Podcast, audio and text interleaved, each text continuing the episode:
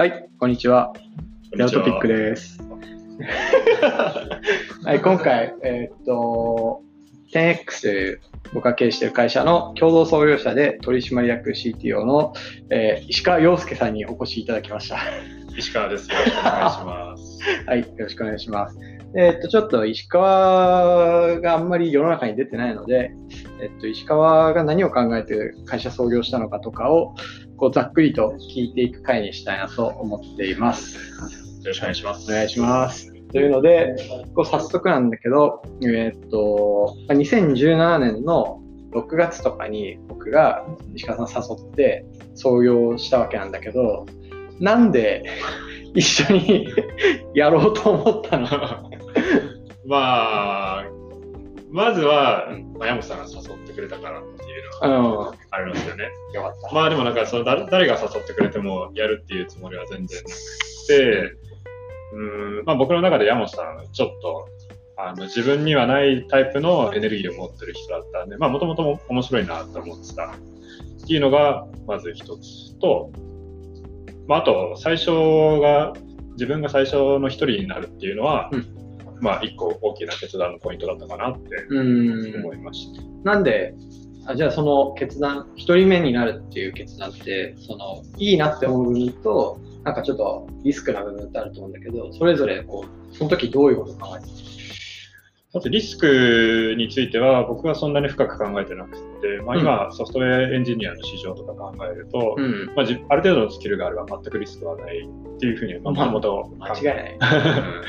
考えていて、まあ、し最悪失敗してもいいかなとは思っていて、で逆にどういうチャンスがあったかっていうのを考えると、うんまあ、今までその、まあ、LINE とかメルカリとかっていう会社に所属してきて、まあ、うん大きいチームにいて、うん。まあ、そこそこの成果は出してきたつもりなんだけど、やっぱ大きく成功できなかったっていうのが、あまあ、これまでにあって、それは事業的な意味それは事業的な意味。事業的な意味か。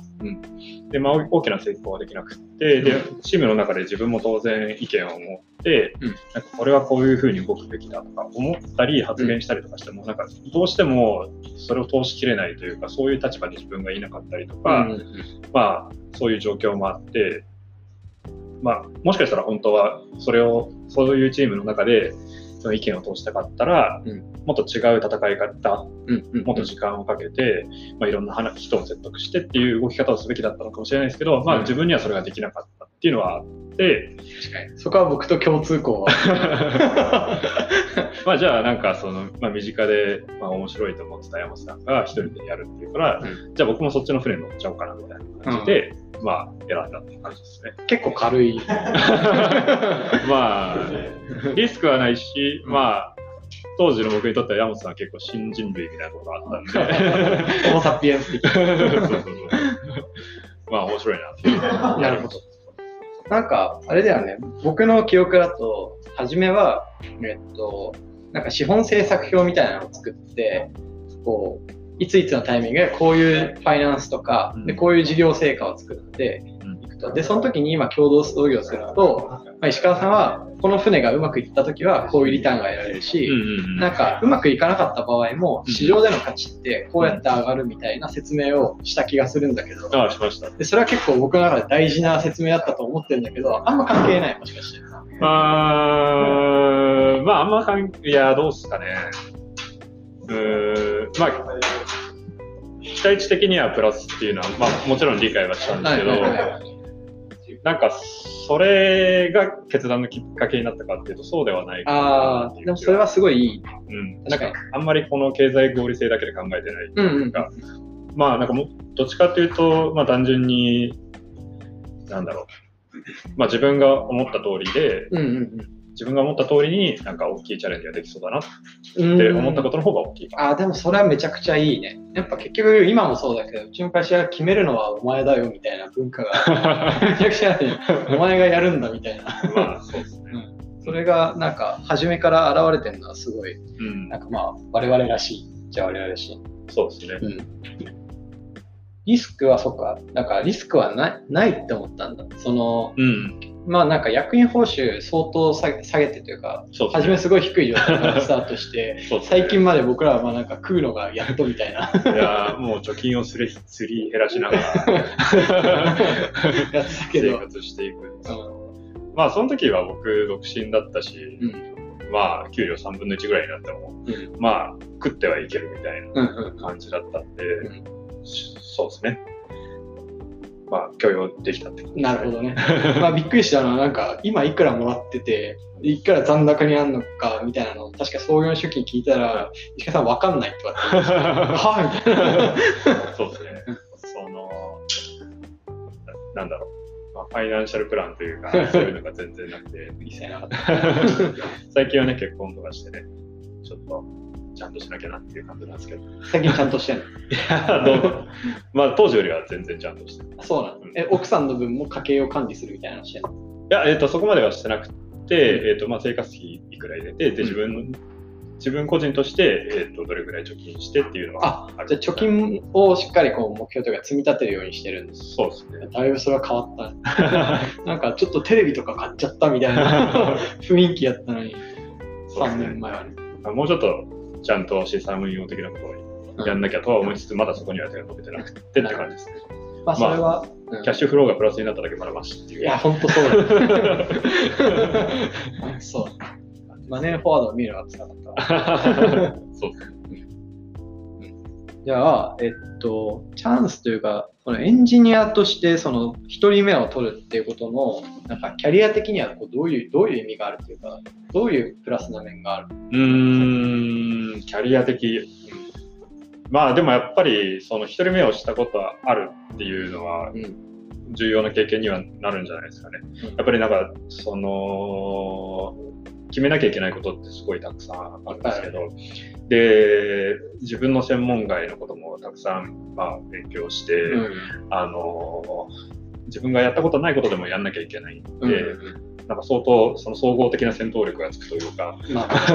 あのどこにポンと出されても大丈夫にはなるんで、まあ、そういう意味では、まあ、一エンジニアとしても普通に貴重な経験になったと思うし、まあ、そこからそのチームを作っていくわけなんですけど、そのどういう人を迎え入れて、まあ、どういうふうにそのチーム開発を運営していくかっていうのも、うん。あのまあ、オーガナイズしていくっていうのはうんいい経験になったかなと。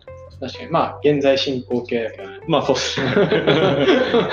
終わってないというか。まだ7人しかいない。7人のエンジニアチーム。まあ、確かにね、あー確かにその意思決定みたいなレイヤーだけじゃなくて、普通に実装の段でもさ、そうですね。相当学んでやってくれてるわけじゃない。うんそうですね。で当時は、うんいわゆる iOS エンジニア。そうですね。もともとそのサーバーのエンジニアとかもやったことあったんですけど、うんメルカリにいた時は iOS とかしてやってたんで、そうだよ。まあ、そんな、なんか見る幅としては、まあちょっと専門的っていう感じですね。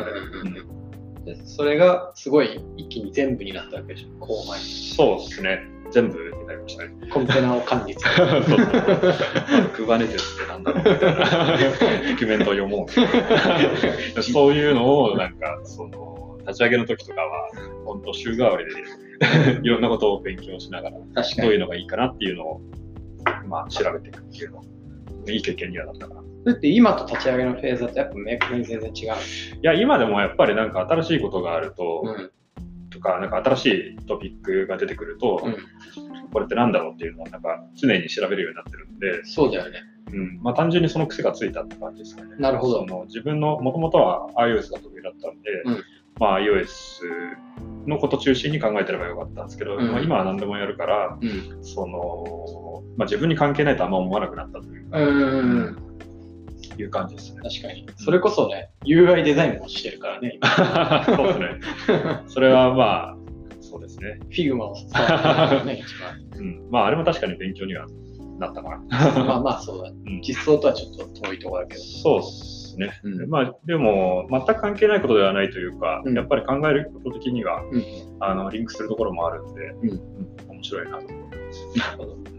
ちなみに採用っていうか、その今、今7人だから、うん。えー6人いるのか、自分以外に。はい自分以外に6人いて、その採用するときに、その、どういうポイントを求めたの？その、1人目としてさ、なんかめちゃくちゃこのいろんなことをやんなきゃいけないっていうのは、自分の経験としてあって、で、それが一定うまくいった状態だったじゃん。うんでそこから採用を進めていくってなった時には、何を見たというか。うんまあ、一番重視したのは、やっぱりその人がいるだけで勝手に進むかどうかを一番重視してて。自立ですね。そうそうそう。まあ、もちろんそのふふんわりとしたこととか、なんかどういうことをやろうとか、なんかそういうのはきちんと決めた上で、うその進むかどうかっていう感じうんですね。で、なんか僕個人、そのエンジニアとしてやってる時に、うん。その仕様、まあ1から10まで決まってるのはもちろん嬉しいんですけど、うんうんなんかそこに膨大なコストをかけてガチガチに決めたところで、なんかはいはい。その段になってみないと分かんないとか、手触りを確認しないと分からないことがすごいあると思うんで、うんうん。なんかそこは少しふんわりしておきたいな確かに。で、でそのふんわりした状態の時に、その、それを担当するエンジニア自身にそれを発見してほしくって、はいはいはいそれをなんか、まあ、その仕様を決める人、うんまあ、今だと僕とかに、まあ、相談してほしいな。うんうんうんその、ふんわりしてることを、まあ、嫌がる人と楽しめる人がいると思あでで、僕はそれを楽しめる人をチームに迎えたい。あ、なるほどね。確かに、それは進みやすい。うん。てかもう、 day one からずっとそういう感じだもんね。うん。僕が何かの仕様を決めるときも、はいなんか全部を決めてるっていうよりうは、ん。この問題解決したくて、はいはいはい。でこの画面の上で、うん。ね優先順位としてはこの画面で解決したいみたいなのが決まってるけど、どの UI が一番いいかは、そう。2人でこうガチャガチャやってるみたいな。うん。とか、あと後ろ側でアルゴリズムどうするかとかも、結そう。です局全てを決めて投げるっていうよりは、うん。空白がものすごいあって、そうですね。言語化されてないものを言語化していくみたいな作業がその間にも。あるっていう。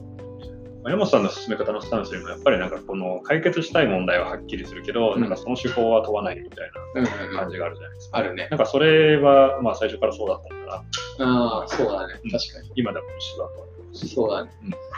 何しろ、まあ、その、まあちょっとそれだけど、自分がさ、一番最先端に入れる状態って、そんなに、まあそういう領域って多くないじゃん。うん、そう、そう。ね 石川さんもさ、イケてるエンジニアでいろいろ見てるかもしれないけど、まあ、わかんないけど、今、フラッターの最強のエンジニアかって言われたら別にノーじゃいや、完全にそうですね。ね。ね社内だったらもしかしたら被災地とかの方が、うん、いや、全然そう。ね そういう状態だから、やっぱそこは預けた方がいいものが生まれるっていうのは、うんうん、結構初めからそうだよね。そうですね。ううんうんうん。確かに、インフラとかも早々に、その一人目の石田さんって確かに、分かってたしね。すべてをね、監視から何かやってくれるようになったし、確かに。なんかそこを僕が、いや、俺は CTO だから、これはこれでいくぞ。あ なっちゃうとダメかなと思って、なんかこういうのが、こういう方向がいいんじゃないかなと思ってるんですけど、うんなんか決定はお任せしますみたいな。確かか、決定に対して、なんかこういうふうに思ったんだけどどうかなとか、そういう進め方ができるメンバーで作られたチームがいいなと思って、確かにまあ今のメンバー集めてる。に。確かに。それはエンジニアだけに限らないかもね。うち確かのチーム全体が割と今そういう状態かも。うん。でもね、俺が責任者だから俺が決めたぜ。文句は言うな。そういうのはないよね。そうだね。ない。まあ、開かれてるから。うん。なるほどね。まあ、それちょっと関連するから、うまくいったことと、その微妙だったっていうか失敗したこととか、うん。そのチーム作りで言うとある。チーム作りだとうまくいってないことはあんまないんじゃない？あんまないよね。ただなんかその、なんですかね、まあもうちょっと、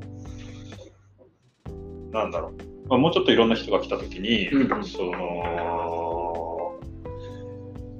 まあ今は完全に自立した人しかいないから、はいその、うまくいってるから、うんうん。うまくいってるけど、うんまあもうちょっとその自立まだできてない人とかも、まあ、迎え入れるってなったときに、なんか、もうちょっと仕組みができてるといいのかなっていうのはんありますけどね。なるほどね。仕組みも多分だけど、うちの場合だと、このルールにのっとったら、うんなんかパフォーマンスが出るっていうものよりは、このステップ踏んでったら自立した人になれるみたいなはいものだよね、きっうんと必要なの。そうですね。うんうん、まあまあ、うんなんでうまくいったことは採用。採用はまあ、うまく、今のところ100点だね。そうですね。まあ、うまくいってないことを1個あげるあげるとするなら、うんあまりにこう、なんだ、すごい排他的なように、あの他の人たちから見られている可能性が高い。まあ、そういうのを解消するために、うんまあこのポッドキャストを運営してる 優しいよっつって。そうなんか僕の印象超怖いらしいね。顔が怖いから。柔らかい写真とかを Twitter とかに載せてそう。でもなんか声を聞くと意外に優しそうっていうフィードバックを最近もらって、声っていいんだね。うん。なるほど。うん確かに。じゃあちょっとね、結構長くなってきたんで、はいはい。こう個人として今どういうチャレンジが一番ししてはりますかっていう。個人としては、うん。結局全部チームに紐づく気がするんだけど。そうですね。やっぱりなんかその普通の開発の運営みたいなやつは比較的うまくいってるかなと思ってて、はいはい。で、まあ問題はその、まあ今僕が開発中のうんプロダクトが、まあ、うんうまくいくかということがそうだね。全てかなと思ってて、まあその僕ら創業して2年ちょっと、もうすぐ3年ぐら3い年ぐらい。ですけど、まあまだ大きい成功はできてないんで、そうだねなんかそこに向かってうまだまだやっていかないとねっていう感じですかね。まあそうだね。一番は事業だな。ずっとそうなんだけど。うん、そうですね。そう。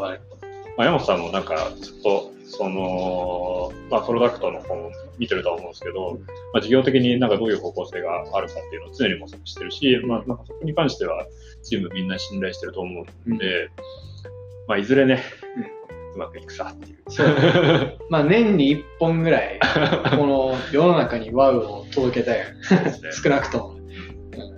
うん去年作ったものも、まあ、僕ら的にはすごい驚きがあるもんだと思って作ったし、うんその一定の評価を得られたし、うんそれがあったから今のステップに進めてるものではあるけど、そうですね。やっぱちょっと物足りなかったなと思ってて、うんまあ、今年、ね、春先ぐらいにうんまた大きいアナウンスができるというね。そうですね。